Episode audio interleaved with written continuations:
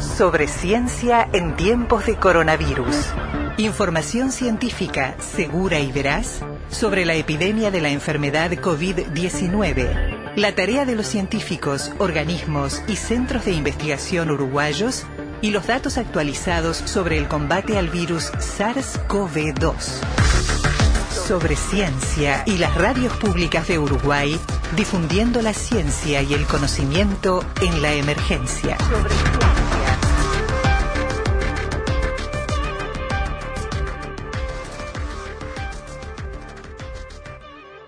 Déjenme contarles antes de meternos en la entrevista de hoy que eh, acabamos de recibir, seguramente ustedes también lo recibieron, Nico y Caro, eh, un aviso muy interesante desde Secretaría de, de, Comunicación de Presidencia de la República.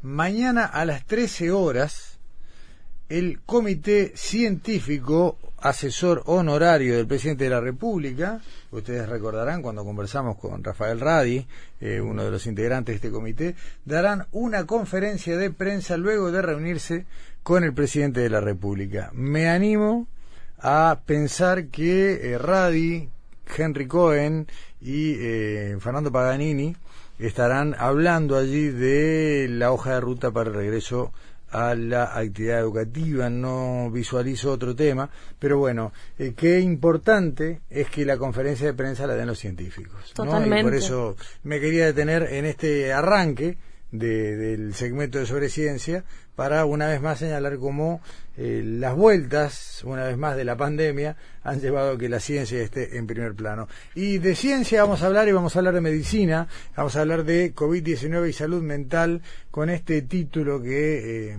nos alarma bastante porque no lo visualizamos así, ¿no? La cuarta, la cuarta ola de la pandemia vinculada a lo que son las consecuencias en la salud mental. Sí, y para esto estamos en contacto con el doctor Ricardo Bernardi, él es psicólogo, psicoanalista, médico psiquiatra, profesor emérito de la Facultad de Medicina de la Universidad de la República y miembro de la Academia Nacional de Medicina. Y es justamente la Academia Nacional de Medicina la que convoca a una actividad sobre este tema mañana y bueno, vamos a hacer un anticipo dándole las buenas noches al doctor Bernardi. ¿Cómo le va, Ricardo? Buenas noches, ¿qué tal? Bien, ¿Cómo están? Bien, muchas gracias Un por gusto estos hablar con minutos. Lo mismo digo. Eh, Bernardi, eh, nosotros tuvimos ya un anticipo sobre este tema el lunes conversando con el doctor Nicolás Bagatini mm, desde su aporte, también teniendo en cuenta que él es pediatra y que la población juvenil no ha sido demasiado atendida, ¿no? En ese entendido de que eh, los niños eh, no tienen grandes problemas con el virus y que en definitiva están contentos porque no tienen clases, en realidad se han dejado de lado un montón de otros aspectos, pero acá hablamos de la salud mental del colectivo, de la población y la verdad es que es un tema muy preocupante porque no sabemos hasta dónde llega esto, hasta dónde llega en el tiempo y en cuanto a la cantidad de gente que va a ser- verse afectada. Exactamente, sí. Sí. ¿Hay alguien que esté a salvo de esto, Bernardi, en una epidemia, en una pandemia? No, en, en, en principio, a ver, uno puede tomar todas las precauciones que, que sean aconsejables, pero mm, usted sabe que por algún lado los virus también se filtran.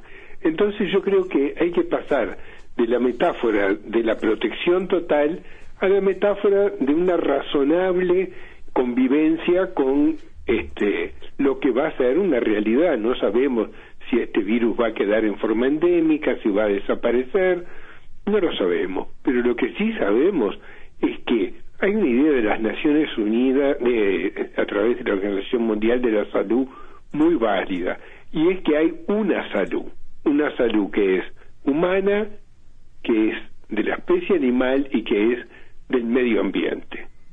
Y que si no se logra un buen equilibrio entre todo eso, no logramos sobrevivir con antibióticos, antivirales o lo que fuera. Es interesante lo que usted dice, doctor Bernardi, en el entendido. Nosotros tuvimos hace unas cuantas semanas, eh, tres eh, aproximadamente, una conversación con eh, la comunicadora eh, Tatiana Murillo de Costa Rica, Sí. justamente hablando de esto, ¿no? Del vínculo no muy explícito entre esta epidemia y otras similares y el cambio climático y los temas ambientales. Eh, el concepto lo define la OMS con la idea de una única salud, ¿no? Sí, una única salud. Ese es el concepto central porque este no se olvide que mm, los virus tienen 3.500 millones de años, nosotros como primates con nuestros primos los chimpancés y orangutanes tenemos este, apenas 6, 7 millones, y es una convivencia que se, siempre se fue dando en un medio ambiente que a veces se volvía problemático, pero al cual nosotros estamos ayudando a que se vuelva todavía más problemático. Claro, más invasivo. Sí, degradamos la, deterioramos la biodiversidad, generamos una condición de que nuestro sistema inmune no funciona ya en las mismas condiciones que antes. Están buscando a ver de dónde vino el virus en un laboratorio en el que se puede haber escapado, pero al mismo tiempo creamos un medio ambiente en el que tratamos a las otras especies animales este, de una manera que no se expone a nosotros riesgos. las condiciones de, ruptura de la, de la biodiversidad como que permiten, son un abanico permisor para esas cosas, ¿no? Claro, yo soy psiquiatra, no soy experto en esto, hablo más por lo que escucho decir los científicos que trabajan en la ciencia ambiental, pero creo que para todos es una preocupación el uso que hacemos de los antibióticos cuando se usan en, para la cría de, animales, cuando empezamos a generar especies resistentes a través de un uso irresponsable.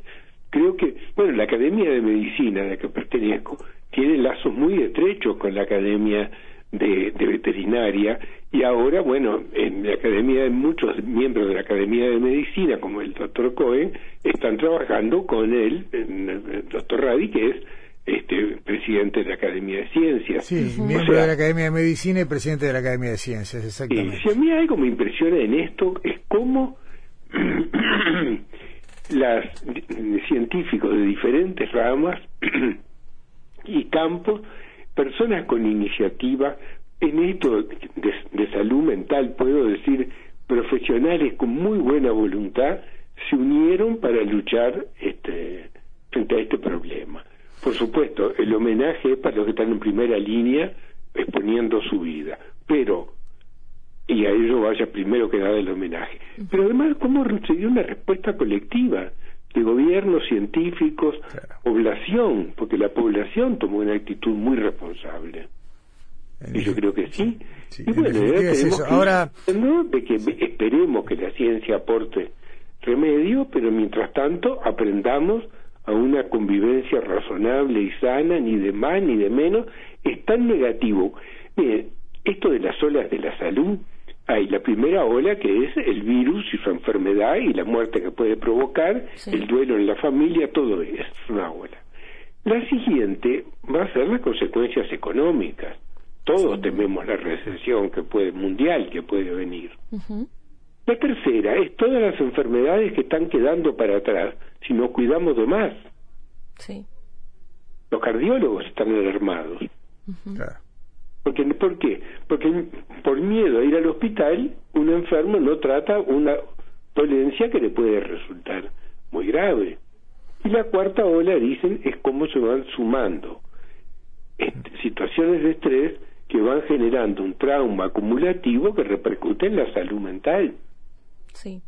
Ahora en la tercera, ahora justo que, que lo, que lo mencionó, se me vino a la cabeza que entra en juego eh, todo este trabajo que se está realizando para, para llevar adelante la telemedicina, ¿no? Para que las personas no, no dejen de consultar pese a... El, el, uso de los medios digitales, eso creo que vino para quedarse. claro. exactamente. Ojalá el sentido de cooperación también sin duda. hablar que sí. Eh, doctor Bernardi, yendo un poco a lo que a lo que va a ser la, la, presentación de mañana, que es abierta a todo público, se puede seguir por Zoom eh, y la dirección eh, la vamos a colgar en las redes más tarde para, para quienes la quieran tener. Eh, acá hay un asunto muy serio y que es eh, esa, esa imposibilidad de proyectar en el tiempo, ¿no? De decir, bueno, se están generando condiciones para que haya una afectación masiva de la salud mental por el miedo, por el aislamiento, por el, bueno, en algún caso, gente que no puede todavía al día, al día de hoy salir de su casa porque es población de riesgo. Eh, pero esto no es como una epidemia que uno dice, bueno, en seis meses, en dos años hay una vacuna o un tratamiento. Eh, cuando el problema es de salud mental, el horizonte es infinito. Sí, el horizonte es infinito y ahí entonces quiero decir, respecto a, la pandemia, piensen en la epidemia de gripe del 18-20. En el 18-20 Lo grave no fue la primera ola, fue la que vino unos meses después. Estamos hablando de la gripe española que se llama. Gripe ¿no? española. Sí, ahí, de 1918. 64, el, el- el 64% falleció meses después, en una segunda ola, y hubo después una tercera a nivel mundial. Entonces, no sabemos acá, era otro tipo de virus, no sabemos en este, pero entonces, mira, tenemos que lidiar con dos problemas, y de eso vamos, justamente voy a hablar ma- mañana con otros colegas. Este, el problema y la emoción que despierta el problema. Claro. Tenemos que aprender a manejar el problema y nuestra respuesta. Porque si nuestra respuesta es desubicada, tenemos dos problemas. Y puede ser desubicada por cuidarnos de menos o de más. Claro, claro, claro. Eh, Entonces, ¿qué tenemos que aprender? Tenemos- Ah, porque cuando uno tiene una enfermedad grave, yo trabajé muchos años en psicología médica con enfermos graves. Cuando uno tiene una enfermedad grave o le va llegando el momento de que la vida termina, se pregunta, ¿y por qué yo? Pero la pregunta no es esa, la pregunta es, ¿y por qué no yo? claro. ¿Por qué no nos va a pasar esto? Si somos una especie animal sometida a las vicisitudes del mundo animal. ¿Por qué no? Bueno, podemos hacer para que sea menos, podemos hacer para que prevenirlo en el futuro, pero la idea de omnipotencia no ayuda. No Ahora, ¿qué, tan- qué, qué tan grave puede, bueno, es difícil de medir en este momento, ¿no? Pero, ¿qué tan grave puede ser a, a nivel de, del impacto de la salud mental que, que estén tan, tan elevados los niveles de estrés, los niveles de ansiedad ante un- las personas, ¿no? Miran el universo, está así, ¿no? Todo el mundo está eh, atravesando esta emergencia sanitaria, entonces genera como un, un pánico en algunas personas, ¿no? Desmedido, quizás. Es- esa pregunta se la dejo p- como en las películas. Sigue mañana, continúa mañana porque el equipo que trabajó en el Ministerio de Salud Pública va a presentar el resultado de esta línea telefónica. Ustedes saben que hubo miles de llamadas Sí. en, en muy poco tiempo Totalmente. y que de ellas fueron in- inmediatamente se iban clasificando en verde, amarillo, rojo Sí. lo van a contar ellos. La mayoría es verde, que son estados emocionales más transitorios, por, un problema, un desborde o porque alguien aprovechó la oportunidad porque hacía tiempo que precisaba y esto fue la gota que desbordó. Pero hay casos también donde las personas son más vulnerables y resisten el estrés con más dificultad. O resisten uno, el miedo a la enfermedad, pero después viene el problema económico. Exacto. Y después viene una pérdida de alguien. Y después viene el problema de que no consigue los medicamentos. Y de- no sé si me explico. Sí, por supuesto. Y nadie es invulnerable. Si nos creemos invulnerables, lo, lo complicamos. Es lo que yo decía. Hay reacciones nuestras que favorecen de que los problemas se vuelvan más graves.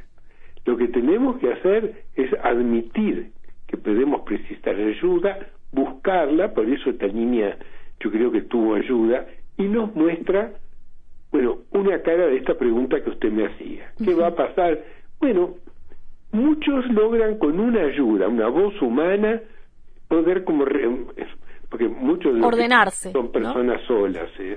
Este- esta situación y este remedio que es la, la cuarentena es muy duro para las personas mayores y solas. Es un- Esa es una población que hay que atender. Entonces, si podemos manejarlo bien, bueno, podemos superar lo que se llama la resiliencia. Sí, Pero estamos todos sufriendo, sin duda. hay que admitirlo. Sí. Eh, doctor, eh, ya en, en los últimos minutos, eh, hay una posibilidad que no quiero dejar de tener presente porque si nos descuidamos mucho eh, puede suceder, y es que tengamos eh, la ola que hasta ahora no hemos tenido, ¿no? En definitiva, eh, uno mira cómo en Argentina, en el día de hoy, se registró el pico más alto de contagios, de Brasil no hay mucho más que decir, lo que se sabe, ¿no? Que es- la situación está descontrolada en algunas ciudades muy grandes. Y si quiere decir algo más, mencione al presidente, perdón. Bueno, por ejemplo, ¿no? Eh, ni hablar, el primer, el primer enemigo en el combate al coronavirus, al nuevo coronavirus. Eh, ni hablar. Eh, ¿Qué pasa con la salud mental colectiva? O sea, hoy en Uruguay me da la impresión de que está instalada en general en el colectivo la idea de que eh, ya ganamos, ¿no? De que, bueno, pasa mayo, que era el mes más preocupante, eh, sin saturación de servicios de salud, bajando la cantidad de, de personas con la enfermedad activa en este momento.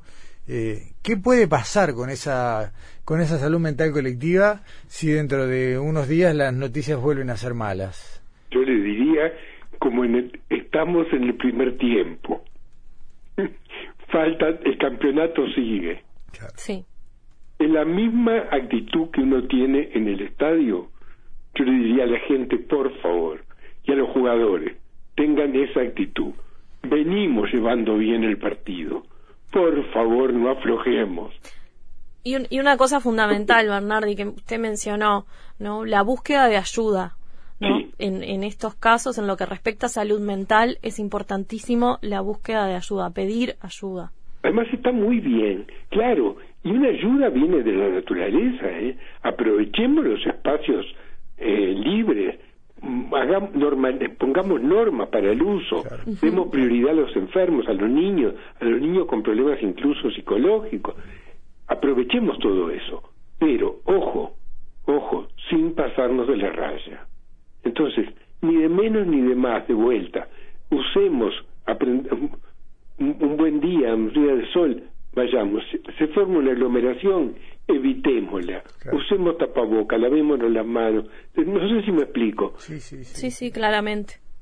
juguemos el partido con sensatez, porque en cualquier momento se nos cuela un virus como un puntero izquierdo que no lo, hmm. no lo vimos. Y no lo paramos ni con Lugano, ¿no? No lo paramos ni con Lugano.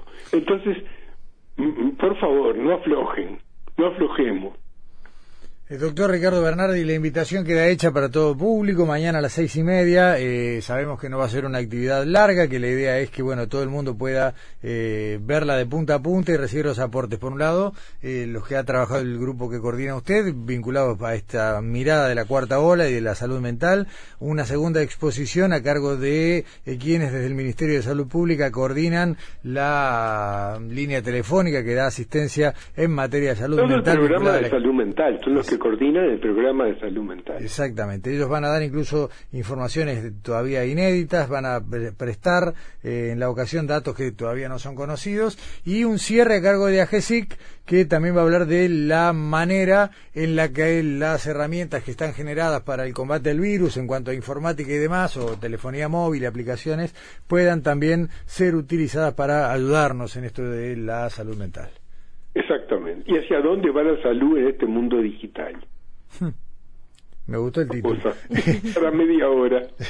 bueno, todo eso en media hora. Eh, todo, todo eh, y bueno, y el que se queda con las ganas eh, seguramente podrá profundizar un poquito más adelante. Eso esperamos. Doctor Ricardo Bernardi, miembro de la Academia Nacional de Medicina, psiquiatra, muchísimas gracias por estos minutos y bueno, mañana estaremos en el Zoom. Un placer. Muchas gracias. ¿Tiene dudas sobre el coronavirus? Sobre ciencia, habilita el WhatsApp 098 2243 32 para recibir sus audios con preguntas sobre la epidemia, las que serán respondidas por los principales expertos de Uruguay. WhatsApp especial de Sobre Ciencia 098 22 43 32. Codo a codo nos cuidamos entre todos.